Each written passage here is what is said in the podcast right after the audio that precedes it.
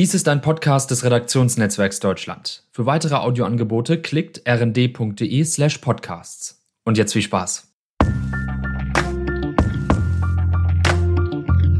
Ach komm, der Sex-Podcast mit Anmalene Henning.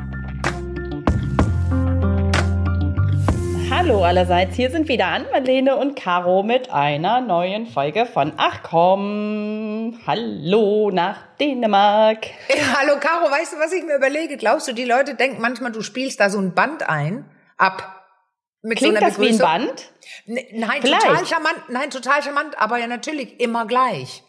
Aber ja, ja wir sind ja auch im gleichen ja, Podcast. Ist, also genau, mh, hm, eben. Also das ist genau. Das ist irgendwie so für dieses vertraute Gefühl. Dachte ich, wäre das ganz schön, wenn ich einfach da in, an der Stelle nicht allzu viel Variation rein. Ja, kannst du ja auch Aber, gar nicht. Ja, super.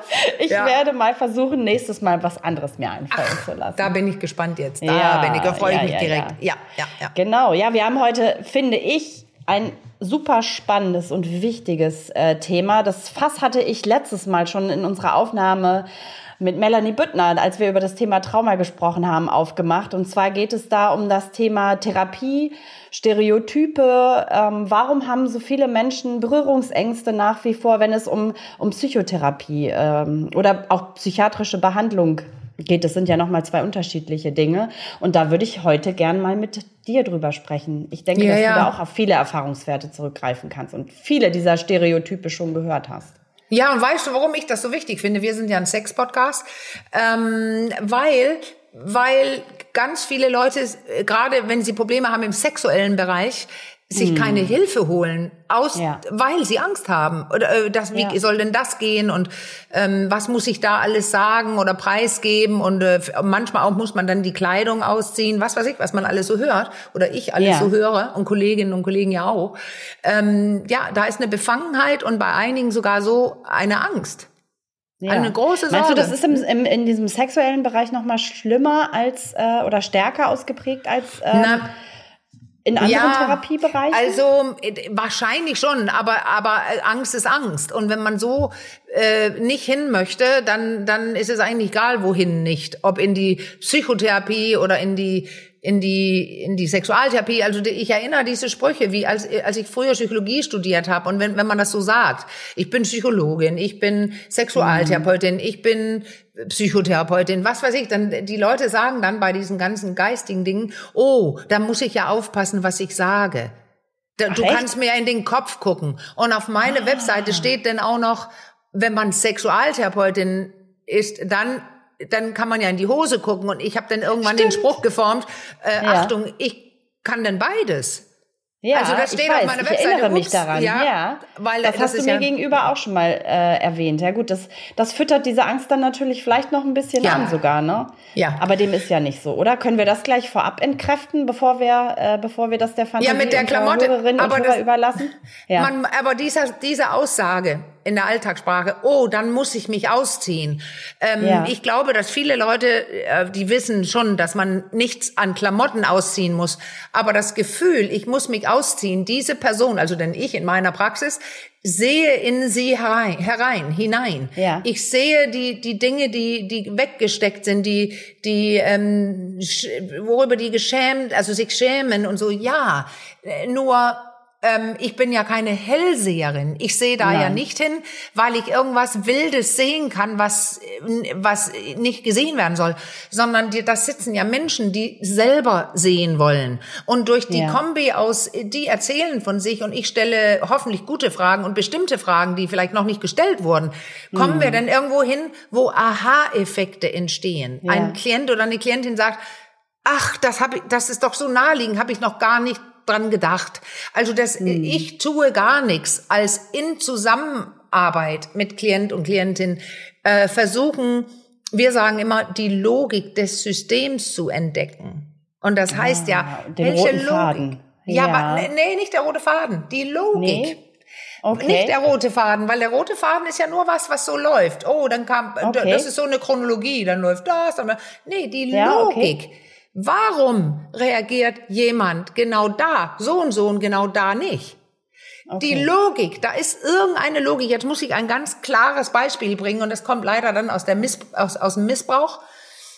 Ähm, weil dann ist es, das ist so klar, wenn jemand so großes Negatives erlebt hat, wie ein Missbrauch mhm. oder ein Ausnutzen, ja. dann ist doch da eine Logik drin, wenn beim Sex das und das passiert.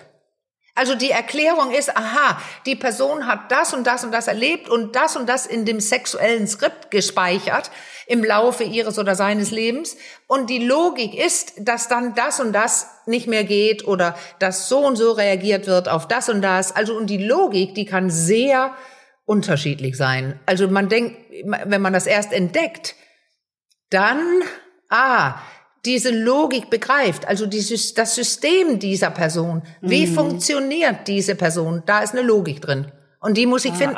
und es spiegeln, so dass die andere ja. Person es mitbekommt. Okay, ja. aber diese Sorge, die du da anfangs benannt hast, so dieses, da kann mir jemand ins Hirn schauen oder vielleicht ja. auch meine dunkelsten Fantasien erahnen, für die ich mich möglicherweise auch noch schäme oder ne, Scham spielt da ja, glaube ich, immer eine riesengroße Rolle. Äh, die ist unbegründet, oder? Ja, ich kann ja nur das sehen, was die Person mir sagt. Also ich kann ja, ja nicht hell sehen, oh, da ist eine bestimmte Fantasie da hinten in der Ecke. Und die Person wird hoffentlich, wenn ich eine gute Therapeutin bin und meine Kollegen und Kolleginnen auch, merken, oh, hier bekomme ich Hilfe, hier ist es ähm, nicht entspannt, das ist vielleicht falsch, aber ein, hier herrscht eine ähm, doch eine entspannte Stimmung, eine unversch unverschämte Stimmung, also äh, ja und äh, Scheuklappen weg und Masken runter, also nicht die Masken, Corona-Masken, sondern die anderen. Also ich, die, der Klient oder die Klientin muss spüren, hier braucht diese Person sich nicht mehr zu verstecken weil okay. dann kommt ein ganz anderes, tieferes äh, Gespräch in Gang und dann können wir Dinge finden. Also die der Grund sind in diesem logischen System, warum diese Person ja dies oder jenes kann oder nicht kann. Hm. Ja. Aber ich glaube, so worüber schon Rückschlüsse vielleicht möglich sind oder was vielleicht eher auch ähm, damit gemeint ist, ist vielleicht so Mimik, Motorik, ne, wie sitzt jemand, wie schaut ja. jemand, wie reagiert jemand körperlich ja. so auf das, was da passiert. Darüber sind dann wahrscheinlich schon, stelle ich mir so vor, ja. Rückschlüsse. Ja, möglich, da bin ne? ich ja. Also nimmt jemand eine Schutzhaltung ein, genau. Ja, genau. also aber Körperpsychotherapeutinnen, die achten vielleicht ein bisschen mehr sogar noch drauf. Aber ähm, was heißt das jetzt zum Beispiel, wenn ein jemand eine Schutzhaltung einnimmt? Ne? Was, Weiß ich nicht, so verschlossene Körperhaltung. Also ja. ich habe zum Beispiel mal gar nicht im therapeutischen Kontext ähm, oder so eine, eine Rückmeldung bekommen. Das war mir selbst gar nicht so äh, bewusst. Da habe ich zum Beispiel immer so meine meine ähm, rechte Hand auf die, äh, nein, meine linke Hand auf die rechte Schulter gelegt und hatte dann wie so ein V dann quasi, du siehst es jetzt, ne? Ich ja. versuche es mal gut zu beschreiben, wie so ein V vor meinem Körper. Und mir ist im Nachgang total oft aufgefallen, dass ich oft so sitze und da hat mir jemand irgendwie gespiegelt, das wirke sehr verschlossen und das wäre wie so eine Schutzhaltung. Da habe ich lange drüber nachgedacht, ob das wirklich in dem Moment so war. Ja, denn das Interessante ist ja, jetzt machst du nämlich dann super Beispiel, weil ich meinte ja damit, und was heißt das? Ja. Das heißt, wenn ich das sehe in der Praxis und es, dass ich das anspreche, entweder kann die Person sagen, oh, da hab, wie du, oh, das war mir gar nicht bewusst, und dann aber ist es eine Schutzhaltung. Mm. Und dann kannst du überlegen, ob du die weiter brauchst, weiter haben willst oder nicht. Und du kannst beginnen, zu, selber darüber nachzudenken oder mit der Therapeutin, mit mir zu sprechen. Warum vielleicht äh, hast du das Gefühl, du müsstest deine Brust und deine, deine vordere Seite, deine emotionale Gegend am Körper schützen? Also das mhm. ist es ja. Äh, deswegen, ich kann nichts lesen. Ich sehe nicht die Schutzhaltung und denke, oh, da ist ein Missbrauch. Oh, das ist aber eine schwache Person. Oh, diese. Ich, ich schließe aus nichts irgendwas. Okay. Ich stelle Fragen. Und also ich könnte es kommt nicht sehen. gleich.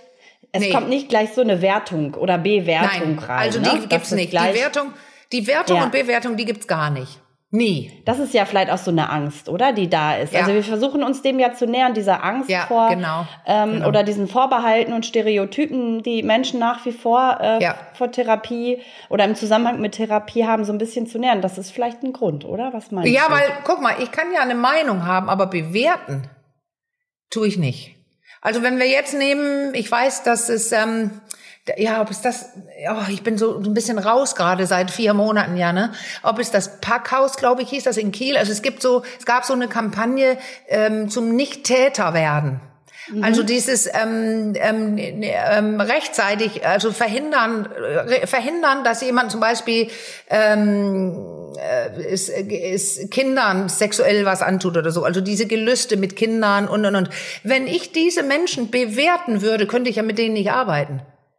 Aber ich kann ja eine Meinung haben, dass ich das nicht richtig finde, wenn erwachsene Männer äh, sexuelle Handlungen mit Kindern durchführen. Mhm. Aber ich muss den, die Person nicht bewerten, weil diese Person hat ja ein Problem und braucht Hilfe. Ich sage ja nicht, du ja. bist eine schlechte Person, weil du es machst. Ich, ich würde höchstens sagen, das ist verboten, du solltest es nicht machen.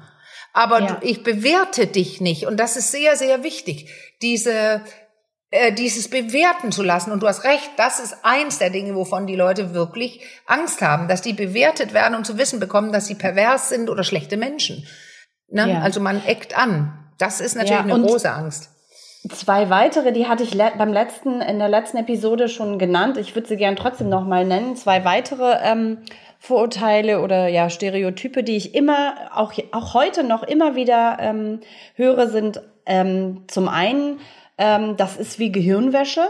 Mhm. Oder ähm, da werde ich von links auf rechts gedreht. Geht beides so ein bisschen in, in eine Richtung, ja, ja, würde ich vom. Gefühl fast sagen. Spannend. Irgendwie, spannend. aber taucht immer wieder auf. Also so ja. diese Angst davor, dass man da als irgendwie komplett neuer Mensch, der man vielleicht gar nicht sein will oder ja, ähm, irgendwie, es hat ja, schwingt so was Negatives mit, ne? Gehirnwäsche ja. oder von links auf rechts gedreht, das klingt irgendwie so übergriffig, finde ich schon fast. Ja, und das wenn das der Fall ist, ist es übergriffig.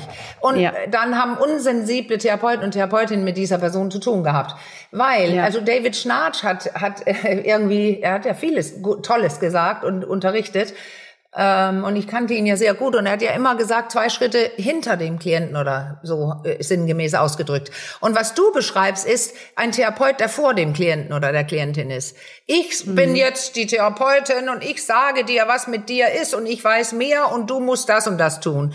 Das ist ja, ja un, also denk, äh, das ist einfach richtig schlecht, denkbar schlecht, sowas zu sagen, weil, weil ja. wenn der, die, diese andere Person, die sich in die Praxis begeben hat, nicht so fühlt, nicht so weit ist oder, mhm. also so weit meine ich nur, nicht bereit ist, Dinge zu sehen, noch nicht, dann muss ja. ich doch nicht vorne anlaufen mit der Karotte und sagen, folge mir, folge mir und ich sage dir, was mit dir nicht stimmt.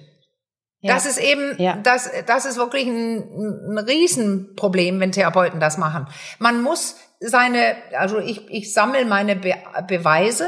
Schnarch hat, hat die Datapunkte genannt. Mhm. Also ja. die wenigst möglichen Datapunkte, also Dinge, mhm. die ich höre und finde, wenn ich im Gespräch, die wenigst möglichen, vielleicht nur zwei, drei, die das meiste erklären können. Mhm. Und wenn ja. ich wie so ein Detektiv rausgefunden habe, so jetzt habe ich eine Idee, wie die Logik sein könnte bei dieser Person, was ist da los? Dann präsentiere ja. ich meine Beweise und entweder erwische ich die Person da, dass die sagen kann, äh, wow, oh, vielleicht, oh Gott, das, das mag ich aber gar nicht hören, aber ähm, ja, da ist was dran. Dann bin ich ja. mit der Person dran und gehe gemeinsam weiter. Also wenn ich zu weit bin, hast du, dann verlierst du die Person. Das ist okay, also äh, tatsächlich grenzüberschreitend sensibler, ja. auch sehr individueller Prozess. Andererseits habe ich ja. gerade gedacht, kommen vielleicht auch manche Leute, also ich, mein Gefühl ist, vielleicht stimmt das auch nicht, dass man tendenziell bei, bei psychischen Erkrankungen eher lange wartet, bevor man sich Hilfe sucht. Und wenn man sich dann ja. Hilfe sucht und sich entschieden hat, trotz aller äh, Vorbehalte und, und, und, dass dann vielleicht aber auch manche mit so einer Erwartungshaltung kommen, so, jetzt gehe ich hier hin und jetzt muss mir auch schnell geholfen werden und irgendwie ein, zwei, drei, vier Gespräche und dann ist die Sache auch vom Tisch so ungefähr. Also das, ja, ja. Äh, und das, das ist, ist aber genauso wenig, oder? Ja, ja, gar, gar nicht. Also ich würde schon sagen, die Leute nehmen immer was mit, auch ein Gespräch bei einem mhm. Gespräch, aber je nachdem, was die Person erlebt hat und wie, la wie lange es ein, also tief es eingegraben wurde und wie lange es da unter der Erde behalten wurde, ähm, ja, desto länger, Melanie Büttner hat das ja letztes Mal bei dem Traumagespräch gesagt, einige Dinge, die, die können sich erstaunlich schnell heilen, also heilen sogar, äh, und andere mhm. brauchen ewig und werden vielleicht nie ganz geheilt, je nachdem, wie, wie tief die Verletzung ist, wenn es uns passiert ähm, wird ja. es mehr Gespräche dauern und, und überhaupt, bis es sich öffnet. Es gibt ja wirklich Leute, das hat sie auch erzählt, Melanie Büttner, da, da ist es noch nicht reif. Also ich habe dann so eine Frage gestellt in dem letzten, also unserem Trauma-Gespräch mit Melanie, ob, ähm, äh, also ja, ich weiß es natürlich, äh, dieses mit dem Gehirn. Wenn ja. das Gehirn das unterbewusste System, also das limbische ähm, System, nicht meint, dass ich es verkraften kann, dann kommt es auch nicht raus. Ja. Dann wird es das bedeckt halten, weil das System gewinnt immer, äh, ja. weil es unser Leben retten soll. Und deswegen, ja, dann, dann ist diese Person nicht bereit. Und mir fallen jetzt gerade zwei Klienten und Klienten, also ein Klient und eine Klientin ein. Ja. Und der Klient auch zu dem, was wir gerade hatten als Thema, dass ich niemand irgendwo hinziehe. Ein Mann, mhm. der Dinge getan hat, und die werde ich leider jetzt nicht sagen, aber die waren so unwahrscheinlich beschissen, und ich habe dann in einem Gespräch mit ihm, ich war mir nicht sicher, ob ich erwarte, dass er sich mit, dass er sich verändert, weil ich mir nicht sicher war, ob er es kann. Ja. Und ich habe diese zwei Sachen aufge, ich habe so zwei äh, so zwei Ausgaben von ihm aufgezählt, nämlich mhm. die eine, wo er da so war, wie er sagte, ja, aber ich will ja mit ihr wieder zusammenkommen und ich, ich werde sowas nie wieder tun und so weiter. Dieser Mann, der sowas nicht tut. Und dann der andere Mann, der es aber tat und tut. Mhm. Und, und ich habe gefragt, ich, äh, wir waren dann so, was machen wir jetzt? Und ich habe gesagt, du musst rausfinden, also komplett nicht wertend, du musst rausfinden, ob du mal A oder B sein willst. Mhm. Und die Entscheidung kannst nur du treffen. Wir ja. wissen beide, also ich habe gehört, dass du schlecht findest, was du getan hast. Mhm. Ähm, das finde ich auch. Ich möchte nicht, ja. dass mir jemand das antut, da war meine Meinung. Aber okay, ich da nicht kann gesagt, Meinung dann aber auch mal einfließen, ne? An ja, der Stelle. Ja, ja, da, ja, sehr unterschiedlich, je nachdem, nach welchem Konzept oder ja. welche ähm, Überzeugung, äh, Überzeugung deine ja, wo, je nachdem, nach welchem Konzept du arbeitest. Und ja, okay. viele von uns meinen, dass die Meinung absolut ähm, äh, manchmal angebracht ist. Und, und vor allem okay. hat dieser Klient auch selber gesagt, er findet das scheiße, was er gemacht hat. Und er mhm. sehe, sähe, dass sowas nicht gut ist. Und ich habe gesagt, nee, das ist auch meine Meinung. Okay. Aber ich habe nicht gesagt, siehst du, welches Schwein du bist und wie falsch du bist, wenn du das und das noch weiter tun würdest. Ich habe gesagt, ja. du kannst doch tun, was du willst. Und dieser andere Mann, der das Ganze tut, was du nicht mehr tun willst, ähm, der ist gewissermaßen, du sagst es selber, schlechter also sowas mhm. soll man nicht tun, aber Menschen machen oft für den eigenen Gewinn, ja. was sie wollen. Und mhm. du kannst doch sagen, ja, so einer bin ich. Ich mache es weiter. Dann kannst du nur davon ausgehen, dass du vielleicht die eine oder andere Frau verlieren wirst, so wie in diesem Fall bei ihm. Ja.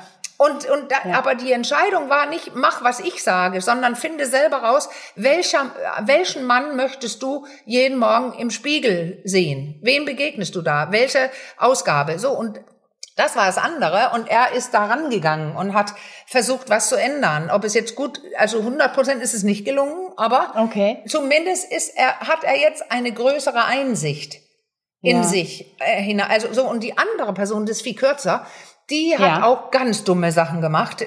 Die, die habe ich auch in Liebespraxis erwähnt in meinem Buch. Ähm, äh, die, ja, das hatte was mit, äh, mit ähm, ja, sie hat mit, mit ihrem Liebhaber am Hauseingang Eingang gevögelt nach einer feuchten, wilden Nacht. Ihr ah, Mann ja, lag okay. oben und schlief in dem eigenen Haus. Also, und, und, und, und, und. Und sie hat auch diesen Blick bekommen. Ähm, mhm. Und sie hat gesagt, ich habe gesagt, wie, wie, wie würdest du eine Frau beschreiben, die das tut? Und sie hat ja. gesagt, naja, eine Schlampe. Und ich sag, oh. das war jetzt dein Vorschlag, aber vielleicht, genau. Also, und mhm. ich möchte auch nicht, dass mir das jemand antut, was du da tut, deinem Mann antust. Und sie ja. hat zum Beispiel gesagt, ich kann da nicht hingucken. Okay. Und sie meinte, mhm. danke für deine Hilfe. Und das war ein wirklich aufschlussreiches Ges ähm, Gespräch. Ähm, ich würde dann wiederkommen, wenn ich meine, dass ich zu weit bin, weil ich, ich, ich will darauf nicht verzichten. Und sie hat dann ja auch gewusst, was in ihrer Ehe, in ihrer hm. Ehe los ist und was sie tun müsste vielleicht und dann hätte sie ihn vielleicht ja. verlassen müssen, den Ehemann und so. Und das war ganz klar, das will sie nicht. Und dann komme ich doch ja. nicht und sage, wenn das mit von rückwärts rechts nach links hm. gedreht oder so, dann ja. müsste ich ihr sagen, nee, nee, nee, so billig kommen Sie nicht davon. Setzen Sie sich wieder hin. Ja, okay, Jetzt besprechen okay. wir mal, warum ja. Sie nicht, würde ich nie tun, weil der Nein. Klient oder die also Klientin jederzeit kann frei entschieden werden. Ne? Ja, also das Tempo ja. bestimmt der, du sagst jetzt Klient, Klientin oder Patient, Patientin. Ne? also das ist genau ähm, ein, ein, guter Therapeut oder eine gute Therapeutin wird nicht, nicht übergriffig. Das ist eher so, habe ich gerade gedacht, ich hatte so ein äh, Bild, Bild von, als du den ersten Fall geschildert hast, so von so einem äh, behutsamen, verbalen an die Hand nehmen, vielleicht. So. Und ein bisschen ja, den Weg, den Weg aufzeigen oder Wege ist auch richtig, aber auch falsch. Wer sagt, dass ja. ich behutsam sein? Ich glaube, ich weiß, was du meinst. Ja. Aber behutsam würde ja bedeuten, unter Umständen, und das bedeutete das auch bei einigen Konzepten, wonach Therapeuten arbeiten, dass die Dinge dann nicht sagen. Okay. Also nicht deutlich machen oder Vorsicht, also das ist eine Einstellungssache. Und ja. äh, ich bin ja eher dafür, ähm, ich, das, auch das hat äh, David Schnarch geprägt, die kollaborative Allianz, also die zusammenarbeitende Verbindung mit diesem Menschen, ja. der da sitzt in der Praxis, die ist super wichtig, weil wenn die da ist, bedeutet das, dass die andere Person verstanden hat oder fühlt, dass die Therapeutin in diesem Fall bei mir ähm, das Beste will. Sie will ja. versuchen, mir zu helfen. Und da ist, mhm. und sie ist auch gewillt, diese Therapeutin, sehr unangenehme Dinge auszusprechen. Okay. Obwohl vielleicht dadurch ein bisschen, ja, ich sag ja, Rühren, Rühren im Ententeig, also Katastrophe im Ententeig bei einigen. Also ja, das ruhige okay. Gewässer wird aufgewühlt. Das ja. ist eine Gefahr. Und da muss ich als Therapeutin bereit sein, diese Gefahr einzugehen, weil sonst kann die Person in der Praxis sich nicht auf mich verlassen. Ja, also du brauchst ein gutes, als Therapeutin dann auch ein sehr, sehr gutes Gespür, ne? Also für die Grenzen ja. des Gegenübers. Ja.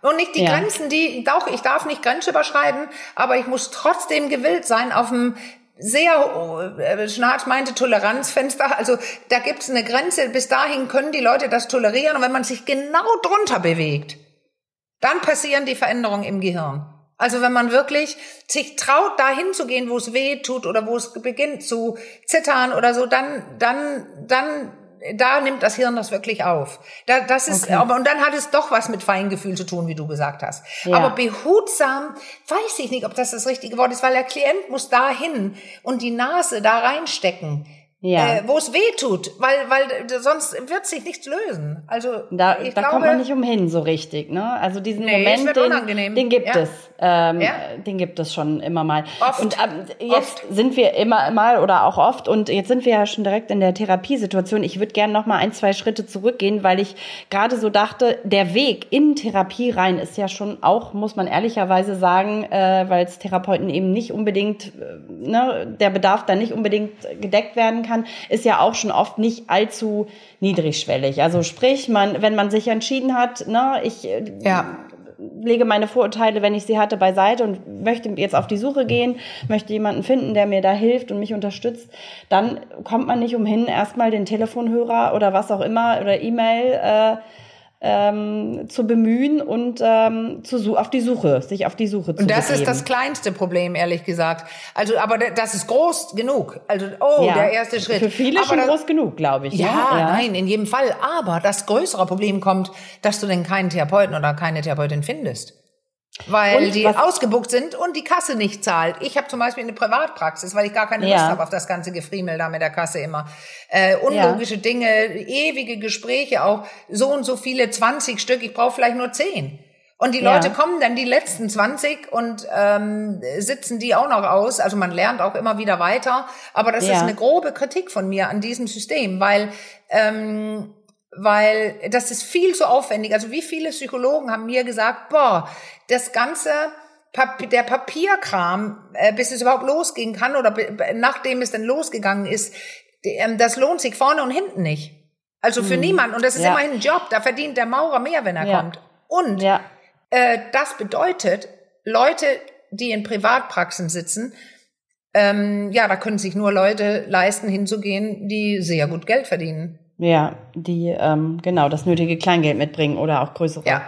So ähm, ist es. Was ich aber noch als irgendwie sehr unangenehm oder schwierig in Erinnerung habe und auch immer wieder so von allen Seiten zurückgemeldet bekomme, ist so dieses, wenn man dann jemanden an die Strippe bekommt ne, und äh, dann diese Frage, ja, warum wollen Sie denn kommen oder was ist denn Ihr Anliegen? So und ja. dann entspinnt sich dieses Gespräch. Also im Prinzip muss man sich gleich schon so ein Stück weit, um mal im Bild zu bleiben, nackig machen und sagen so, was ist mein Problem? So, und was empfiehlst du? Also ich glaube, dass das auch für viele sehr unangenehm ist oder so in kurze, ja. ne? Also man muss ja schon einmal dann irgendwie draufschauen auf das, was einen dann wahrscheinlich zu dem Zeitpunkt schon ganz schön massiv belastet. Wie ja. kann man diese Situation so ein bisschen ah, angenehmer also, irgendwie das, gestalten? Das Ding ist, ist es oft nicht das Problem, das, was die Leute dann sagen. Mhm. Sie kommen ja mit Auch. Listen okay. an und beschreiben und denken, sie müssen jetzt alles selbst gelöst haben eigentlich und haben Ach auch so. eine Idee von der Logik des Systems. Sie meinen, ja, bei mir ist ja das und das und das war schon immer und deswegen, also auch ein einfaches Beispiel für Logik des mhm. Systems ist ja, wenn jemand sagt, bei uns zu Hause, man hat sich nicht umarmt und niemand lief Nacht durchs Haus und wir haben nie über Sex gesprochen, dann ist mhm. da eine gewisse Logik drin, dass diese Person sich übermäßig schämt. Okay. Aber das ist mhm. auch eine ganz einfache Linkung, Verlinkung, wo, wo ja, ja. Und, und, und dann kann ich aber ein neu, eine neue Logik reingeben, nämlich, dass ich entspannt drüber sprechen kann. Mhm. Und die Person merkt, oh, wenn ich mit der Marlene spreche, geht das ganz easy. Und dann merken sie, ich bin gar nicht so verklemmt, ich habe mich nur nach den alten Mustern gerichtet. So, okay. aber oft findet man ja was, äh, wer kann sich schon hinsetzen und jetzt muss ich ganz brutal und kurz das auf so eine riesen Pappe malen, wer kommt und sagt, oh ja, ich bin sehr unreif in meinen Reaktionen und nehme mich wie ein Arschloch zwischendurch und das würde ich gerne besprechen. Ja, okay. Das Niemand. Die, die kommen und sagen, ähm, jetzt nehme ich zufällig, zufällig, betont zufälligerweise ein Mann, der mhm. sagt, ähm, ja, ähm, meine Frau hat keine Lust auf Sex mhm, mh. und ich leide drunter. Ja. Und ich würde gerne darüber sprechen, was kann ich tun? Weil ich überlege schon, vielleicht gehe ich woanders hin und habe Sex, dass dieses Gespräch dabei endet, dass er sich wie ein Arschloch verhält vielleicht immer wieder, mhm. ähm, dass, mhm. Da, dass es ganz andere, unerwartete Gründe geben könnte, dass seine Frau keine Lust auf Sex hat. Und vielleicht sitzt mhm. sie dann auch irgendwann da. Da rechnet doch keiner mit. Und nicht jeder Mann ist ein Arschloch, aber es gibt viele, die haben noch diese Anspruchshaltung, Frauen und Männer. Ähm, Sex äh, wieso? Da habe ich doch ein Recht drauf. Diese mhm. blöde Person, mit der ich verheiratet bin, die will nicht. Ja. Also okay. ja, aber dann, dann wer, wer ist schon so abgeklärt und kann genau sagen, hier ist das Problem. Ich benehme ja. mich im Alltag so und so und kann vielleicht gar nicht erwarten oder vielleicht ist es sogar einleuchtend, warum die andere Person keine Lust hat auf dich, ja. wenn du dich so benimmst oder nie mit äh, Zeit hast zu reden oder nichts mehr zusammen gemacht mm. wird, whatever. Aber das weiß ja. man nicht, das wissen die Leute ja nicht, deswegen kommen sie ja. Ja, ja, es nimmt dann oft unerwartete Wendungen vielleicht ja, auch, ne? So ist es. Und ähm, was glaubst du, also die, die Frage äh, habe ich immer noch so ein bisschen im Kopf, was glaubst du, warum Leute gerade im Bereich von psychischen Erkrankungen so lange ja. warten oder den Leidensdruck so groß werden lassen, ja. bis sie sich ähm, Hilfe suchen? Also das ist ja wirklich ein, wirklich ein Tabu. Und ich kann ähm, sagen, ich bin ja jetzt in Dänemark. Und in Dänemark, ich hatte einen Familienfall, was mit Alkohol zu tun hatte. Und wir saßen da bei die, an dieser Behandlungsstelle und das war eine öffentliche Stelle. Und mhm. da war so ein riesen Display, äh, so, so ein Videowand oder so, wo verschiedene mhm. Dinge liefen. Mhm. Und was mir mhm. da aufgefallen ist, und das habe ich seitdem auch öfter gesehen, das ist, dass in Dänemark tatsächlich direkt eine Kampagne läuft, äh, ähm, Psycho, psychische Krankheiten zu de, wie heißt es, entstigmatisieren. Mhm, mh. Also ganz deutlich, dann stehen Leute, ich bin ähm, eine ein Beispiel wäre ja, ich bin ähm, ich bin Diabetikerin und ähm, kriege Insulin.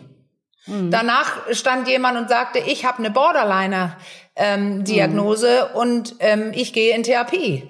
Also äh, mhm. da waren also bitte der, der, der, der Kampf ist lerne, dass es Krankheiten sind, die äh, genau neben alle anderen körperlichen Krankheiten stehen. Also mhm. äh, verurteile es nicht so hart, weil das ist es, die Antwort auf deine Frage, dieses psychisch nicht gesund zu sein. Haut mhm. in so ein Tabu, Tabu, Tabu rein. Also man ist dann gleich noch, ne? stigmatisiert. Ne? Du bist ein ja. kranker Mensch im Kopf. Du bist krank im Kopf. Ja, damit geht auch immer so ein Stück weit, glaube ich, dann in der Wahrnehmung. Also wenn, wenn man so drauf schaut, so dieses unberechenbar, diffus, ne, das sind, glaube ja. ich, so die, die Attribute, die damit verbunden sind, oder? Nach wie ja. vor sehr stark. Ja, hier ist es. Und wenn die, die ein bisschen mehr wissen, ähm, äh, die, äh, das ist ja auch eine Sorge, die man, oh, dann ist bei mir was passiert. Viele haben ja mitbekommen, wenn man diese Krankheiten entwickelt, psychische Krankheiten, ist einem oft was passiert. In der mhm. Kindheit, beim Großwerden ja. oder also man hat eine eine ja, wenn man, es gibt, andere Zeichen deuten darauf hin, dass im Gehirn von bestimmten Leuten eine niedrigere Schwelle ist. Die können leichter mhm. in sowas reinrasen, mhm. aber es muss ihnen trotzdem was passieren. Also, also die feuern auch so, befeuern die Fantasie des Gegenübers. Ja, du, genau, genau. Ja. Das ist alles auch, auch genau wie alkoholkrank eben. Ähm, ja. Das ist ja mittlerweile wird das ja als eine eine Krankheit äh, gesehen. Man weiß, das Gehirn hat, die überlegen alles Mögliche, warum das einige hemmende Dinge nicht funktionieren im Hirn. Und die sagen, du wirst diese Krankheit nicht los. Selbst wenn du mhm. aufhörst zu trinken, nach 17 Jahren nimmst du einen Drink und du bist wieder drin. Also da, und das ist, ja. das, warte mal, das hat sowas wie mhm. auch äh, wie viele Leute, die auch äh, so verurteilen, Leute, die etwas mehr wiegen. Dieses, mhm. du tust nichts, du kannst dich nicht zusammenreißen. Mhm. Äh, und das wird mit Schwäche assoziiert, weil du sollst dein eigenen, dein Leben im Griff haben. Und ähm, ist da, ich glaube, da gibt es auch noch einen großen Unterschied zwischen Männern und Frauen, oder? Also in der in der ja. eigenen Wahrnehmung und auch Wahrnehmung von außen, oder? Also ich habe das, mir ist das ganz ähm, massiv aufgefallen, als wir gerade in der in der Redaktion mal so zum Thema Männerdepression recherchiert ja. haben. Ja. Ne. Zum Beispiel, dass die sich ja so auch ganz äußer, anders äußert, aber eben wegen dieser Geschlecht geschlechtsspezifischen ja. ähm, Merkmale, die auch assoziiert werden. Ne? Also da habe ich mich so gefragt und es finden sich ja demnach, also ne, da gibt es diverse Studien, sehr, sehr viel weniger Männer ja. zum Beispiel auch mit, mit Depressionen in, in Therapie ein, ja. oft weil sie es selbst gar nicht so wahrnehmen oder auch es von außen nicht so erkannt wird. Also ist da auch noch, oder weil man sich nicht zeigen mag, vielleicht auch Mann? Ja, das ist dieses äh, typische, weißt du? Ja. Ja, dass Frauen ähm, lernen, mit dir stimmt was nicht. Ja. Und dann merken die es ja auch eher, wo Männer merken, nee, gibt dir keine Blöße, steht dir keine Schwäche ein. Also das ist mhm. ähm, und und Frauen, wenn die wissen dann, ja, Frauen haben mehr Depressionen und gehen dann vielleicht eher zum Arzt, nachdem sie mit äh, zehn Personen gesprochen haben, die gesagt haben, geh zum Arzt. Ein, ein typisch erzogener Mann geht dann nicht zum Arzt.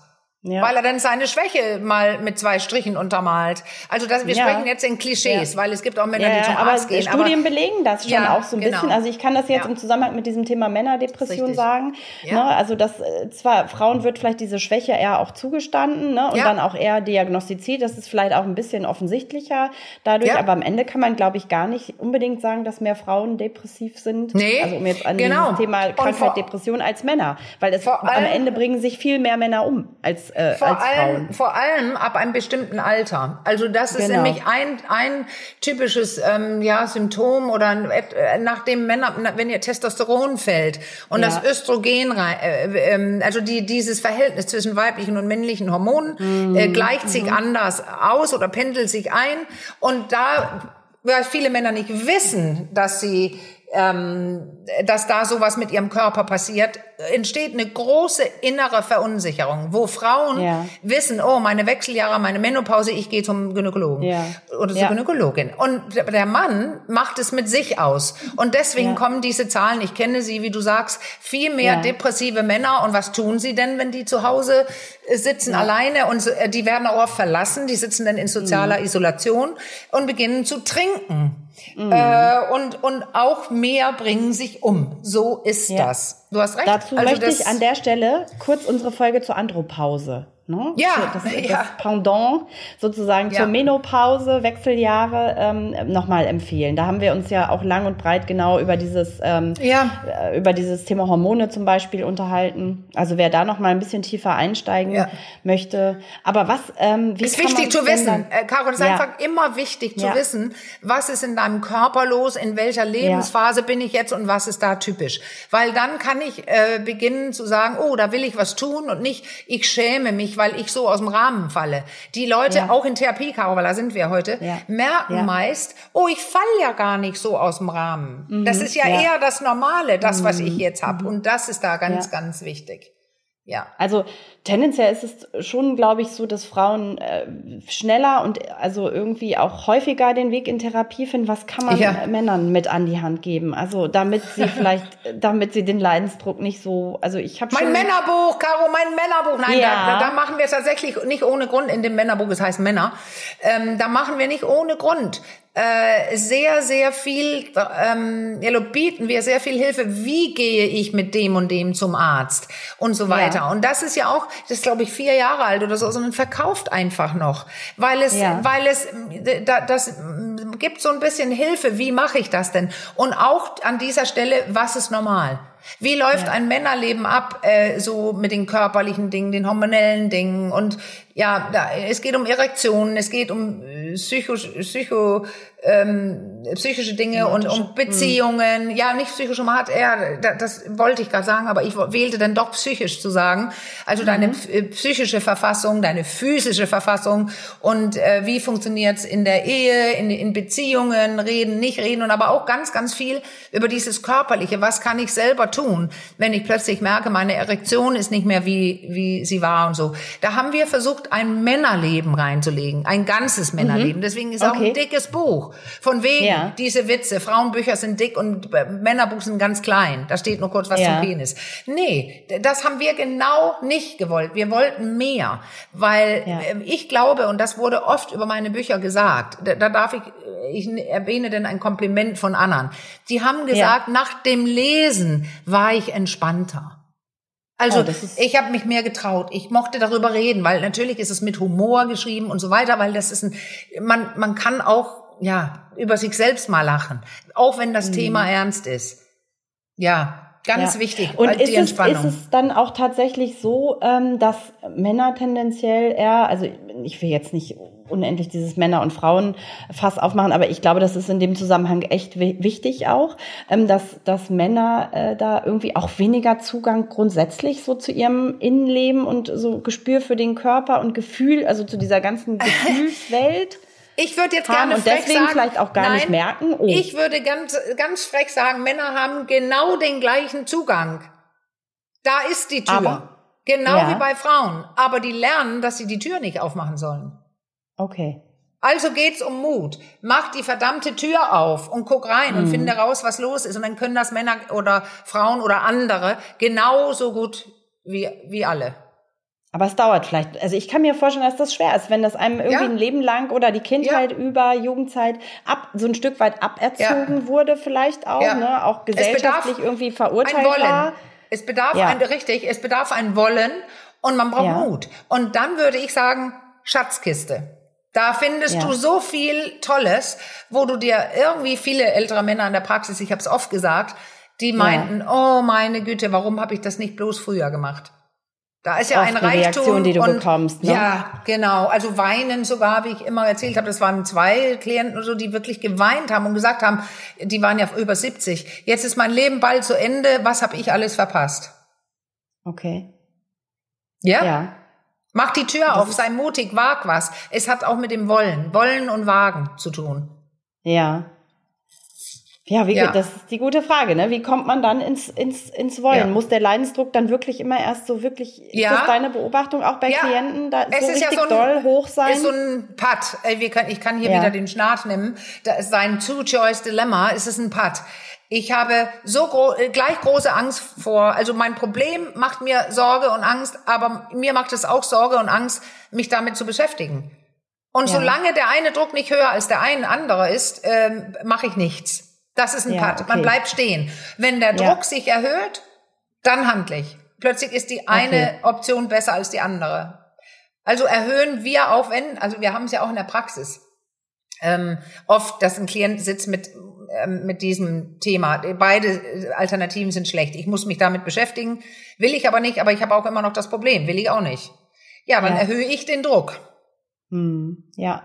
Ein Thema, was glaube ich noch, äh, bevor wir rausgehen, ähm, zum Ende hin wichtig ist, das haben wir in, in der ähm, Episode mit Melanie Büttner zum Thema Trauma auch kurz angesprochen, ist, dass es glaube ich auch wirklich, also wie schätzt du das ein, wirklich wichtig ist, sich so ein bisschen, wenn man es denn noch kann und die Energie dafür aufbringen kann, ein bisschen Zeit nimmt für sich so den ja. richtigen Therapeuten, die richtige Therapeutin und auch Therapieform vielleicht ja. zu finden. Ne? Da, das lohnt sich da auch Zeit zu investieren, oder wie? Also auch wenn man nicht aus dem Vollen natürlich schöpfen kann. Aber wie würdest du das einschätzen? Ja, also das eine ist ja wirklich, du sagst die richtige Person. Da muss man den mhm. Mut haben, dass wenn man endlich einen Platz bekommen hat und sich da so absolut nicht wohlfühlt und die Chemie nicht stimmt, dann nicht hingehen. Ja. Aber wenn du weißt, wie schwierig das ist, bleibst du vielleicht da sitzen. Und zweitens, und, und das ist fast unmöglich für Leute, ja. auszufinden, welche Therapieform am besten ist, weil dann müssen sie ja mit, mit noch weiteren langweiligen Themen für viele ja. äh, beschäftigen. Ja. Aber das ist einfach wichtig, weil es gibt Leute, die arbeiten auf zum Beispiel auf eine ganz anderen Art, nach einer ganz anderen Methode mhm. als ich. Und vielleicht, also zum Beispiel, wenn ich jetzt ziemlich deutlich bin, viel mit Humor arbeite und auch die fiese Dinge aufzeige, äh, manchmal krass, weil ich will das Gehirn bewegen von dem Gegenüber. Da kann mhm. jemand vielleicht sagen, oh, das ist mir, oh, das ist mir zu deutlich, das ist zu viel. Mhm. Dann, dann, dann, dann, dann, dann muss diese Person vielleicht hat mehr davon eine einer weicheren Methode. Also die Therapeuten zeigen auch Dinge auf, aber mhm. vielleicht behutsamer. Also ich muss jetzt sehr mhm. aufpassen, wie ich das hier sage, weil ich, die eine Methode ist nicht schlechter als die andere. Ich bin aber mhm. Anhängerin von einer Methode, wo ich ziemlich klar und deutlich sage, was ich sehe. Wenn okay. ich eine Karte auf der Hand habe, warum soll ich die äh, einpacken, bevor ich sie sage? Weil ich mhm. Neuropsychologie mhm. studiert habe. Ich, ich, ich bin der Meinung, das Gehirn die Funktionsweise zu kennen. Also lass ja. mal so sagen, ich sage nicht, dass die anderen sie nicht kennen, aber es gibt Theorien, also gerade die Borderliner zum Beispiel, da hieß es, der, auf die muss man, die muss man so einpacken. Mhm. Und Schnarz hat deutlich gesagt, neuere Neurotheorien zeigen, die muss man gar nicht einpacken, okay. weil dann passiert nichts. Ähm, mhm. So, aber das ist eine dies ja ein, ein Diskurs, den, der, der wird immer wieder geführt. Gehst du in Analyse, ähm, ja, verschiedene äh, Freud und Co. lässt grüßen. Tatsächlich hat ja Melanie gerade letztes Mal ein Beispiel dafür gegeben.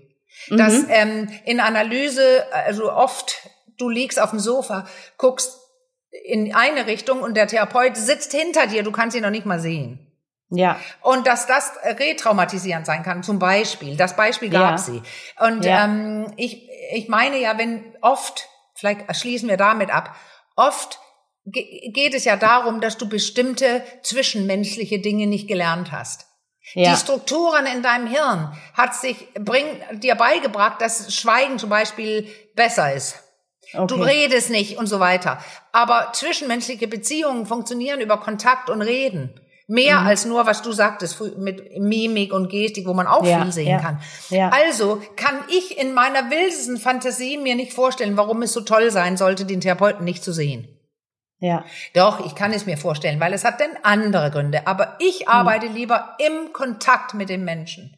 Mhm. Also, dass diese okay. Person lernen kann, dass man nicht bewertet wird und dass man sein kann, wie man ist, aber dass wir das ändern, versuchen wollen zu ändern, was die Person selbst ändern möchte, weil die Probleme mhm. zu groß geworden sind mit den Bewältigungsmethoden, die, die diese Person bisher gefahren hat.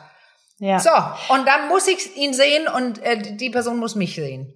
Ja, und äh, würdest du jetzt sagen, am Ende lohnt es sich, äh, sich die Zeit zu nehmen, trotzdem sich mehrere Therapeuten anzuschauen ja. oder nicht? Ja. Also unbedingt. Doch. Ist es eine unbedingte ja. Empfehlung?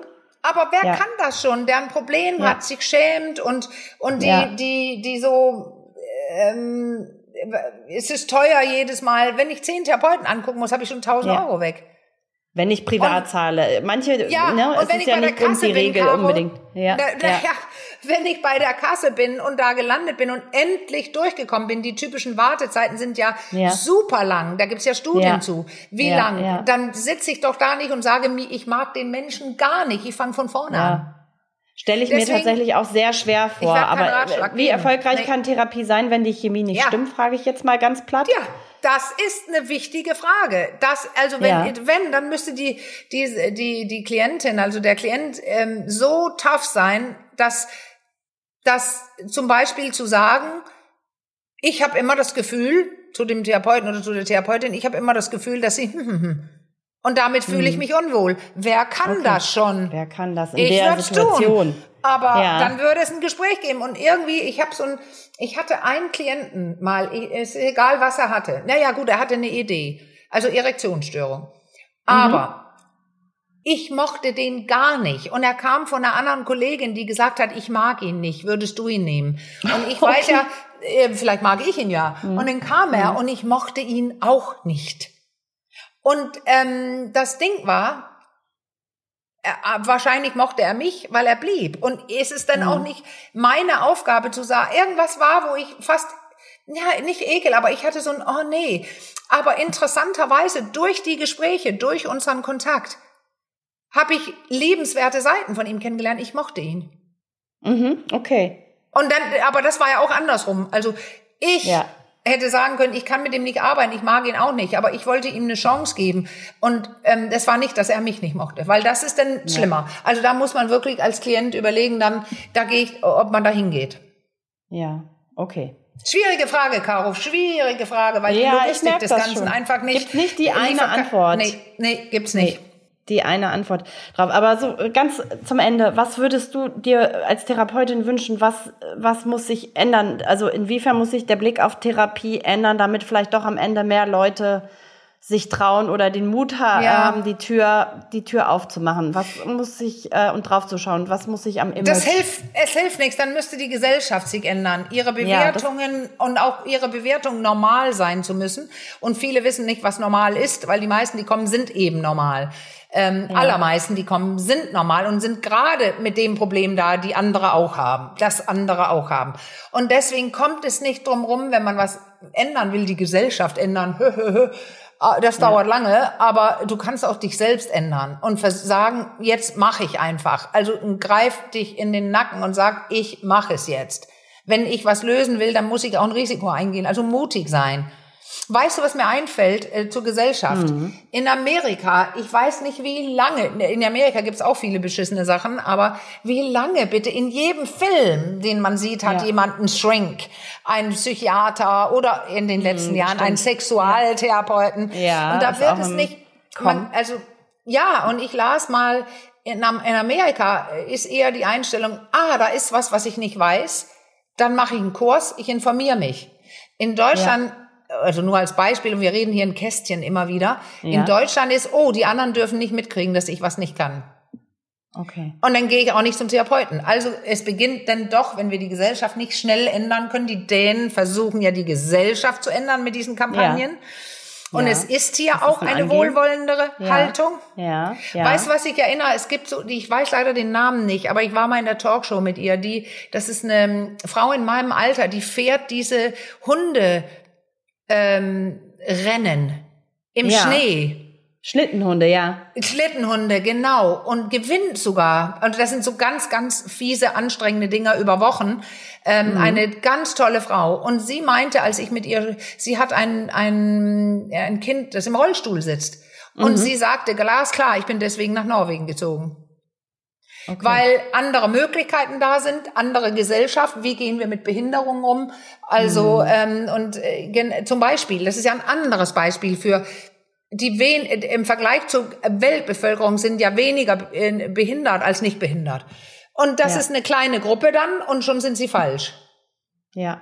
Und da wird nichts getan. Okay. Und auch in Dänemark ist es so, das ist die Bewertung in der Gesellschaft. Und so schnell werden wir es nicht ändern. Also geht es darum, was schaffst du selbst? Kannst genau. du schaffen, irgendwo hinzugehen und sagen, ich will aber jetzt Hilfe. Und dann hast du vielleicht Glück und landest bei einer Therapeutin, die dich nicht bewertet. Ja, und ich nee, greife noch mal deinen Appell dann auf, ähm, seid mutig. Traut euch. Ja. Wie hast du es gesagt? Packt euch am Nacken.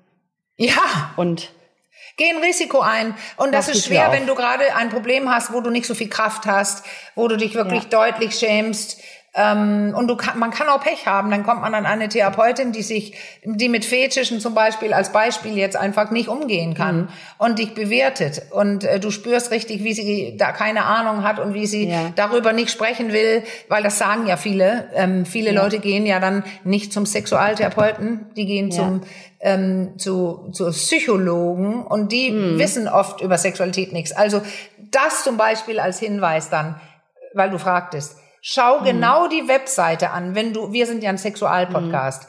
Ähm, ja. Wenn du ein sexuelles Problem hast, dann geh zu jemandem, der Fortbildungen oder Ausbildungen im Sexualtherapie hat. Dann ja. erspart man sich richtig viel. Anstelle zu okay. denken, dass jeder Psychologe oder die Psychologin darüber sprechen kann, ähm, über erektile Dysfunktion. Es ist nicht der Fall. Also deswegen geh zu den richtigen Fachleuten. Und sei mutig. Und ähm, im ja. Zweifelsfall ist es, glaube ich, kann man sagen, besser, sich in Bewegung zu setzen, als äh, ja. die Dinge stagnieren zu lassen. Ja, immer. Immer. Okay. Das naja, ist doch ein oh, ja, das war ein toller Okay, Schluss, jetzt kommt doch noch wieder eine kleine. Nicht. Nein, ja, nee. das geht ja auch nicht, wie Melanie gesagt hat. Manchmal ja, muss man muss auch ich auch kurz dran denken, äh, tatsächlich. Je nachdem, ja. wie schwer die dich belasten würden, haben wir ja, auch heute besprochen, lässt du die Dinge, wie die sind. Und das ist tatsächlich, Caro, dann, um ein ordentliches Ende zu finden, das ist die Abwägung. Will ich mit dieser Sache lieber, will ich sie annehmen und weiterleben und sagen, so ist es? Oder will ich was verändern? Und wenn ich Ja zum Zweiten sage, dann mutig sein und Türe aufmachen, loslegen und, und tu so. was. Genau. Und dabei können wir es belassen. Das klingt yes. rund. Yes. Yes. Okay, dann komme ich jetzt wieder von, spule ich mein kleines Band ab. Das zweite Band, oh, das Endeband. Dann machen wir jetzt okay, auch bitte? Anfang und Ende rund, spule ich mein kleines Band nochmal ab und sage, äh, wenn ihr Fragen habt zum, zum Thema äh, oder zu anderen Themen, Themenanregungen, dann schreibt uns an achcom.rnd.de. Ich sage es an dieser Stelle nochmal, die E-Mails landen nur bei Anne, Marlene und bei mir und bleiben selbstverständlich anonym oder äh, schreibt uns per Direktnachricht auch da gilt äh, die Anonymität über unseren Instagram-Account. Komm und bleib. Ab in die Therapie. Und Tschüss. Ja, genau. oh gosh. Alles okay, klar. Macht's gut. Bis ganz bald. Wir hören uns. Tschüss. Tschüss. Dies war ein Podcast des Redaktionsnetzwerks Deutschland. Für weitere Audioangebote klickt rnd.de slash podcasts. Bis zum nächsten Mal.